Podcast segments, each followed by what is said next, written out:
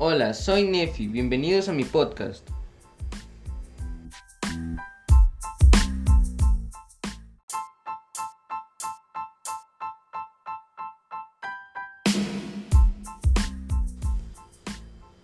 El tema que hoy les voy a compartir es Respirar da vida.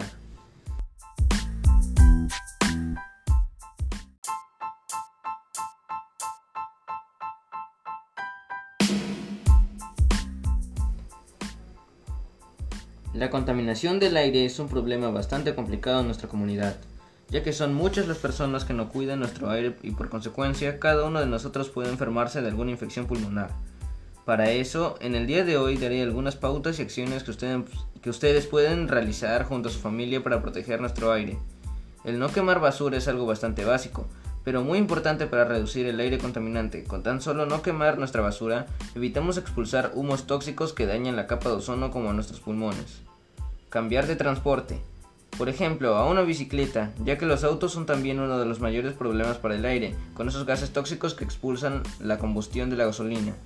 Hacen que nuestro aire se dañe aún más y por consecuencia aumente el calentamiento global. Una de las acciones que más recompensarían tanto al ambiente como a la persona es tener un huerto, esto hará que usted pueda tener comida saludable, sin químicos ni pesticidas, y al mismo tiempo se purifique su aire gracias a la fotosíntesis de las plantas.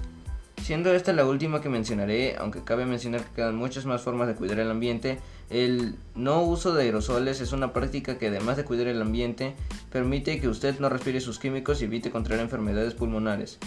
Esta forma de vida sin químicos es una de las mejores formas para evitar el daño ambiental y por eso mismo usted y su familia deberían empezar a cambiar su forma de vida.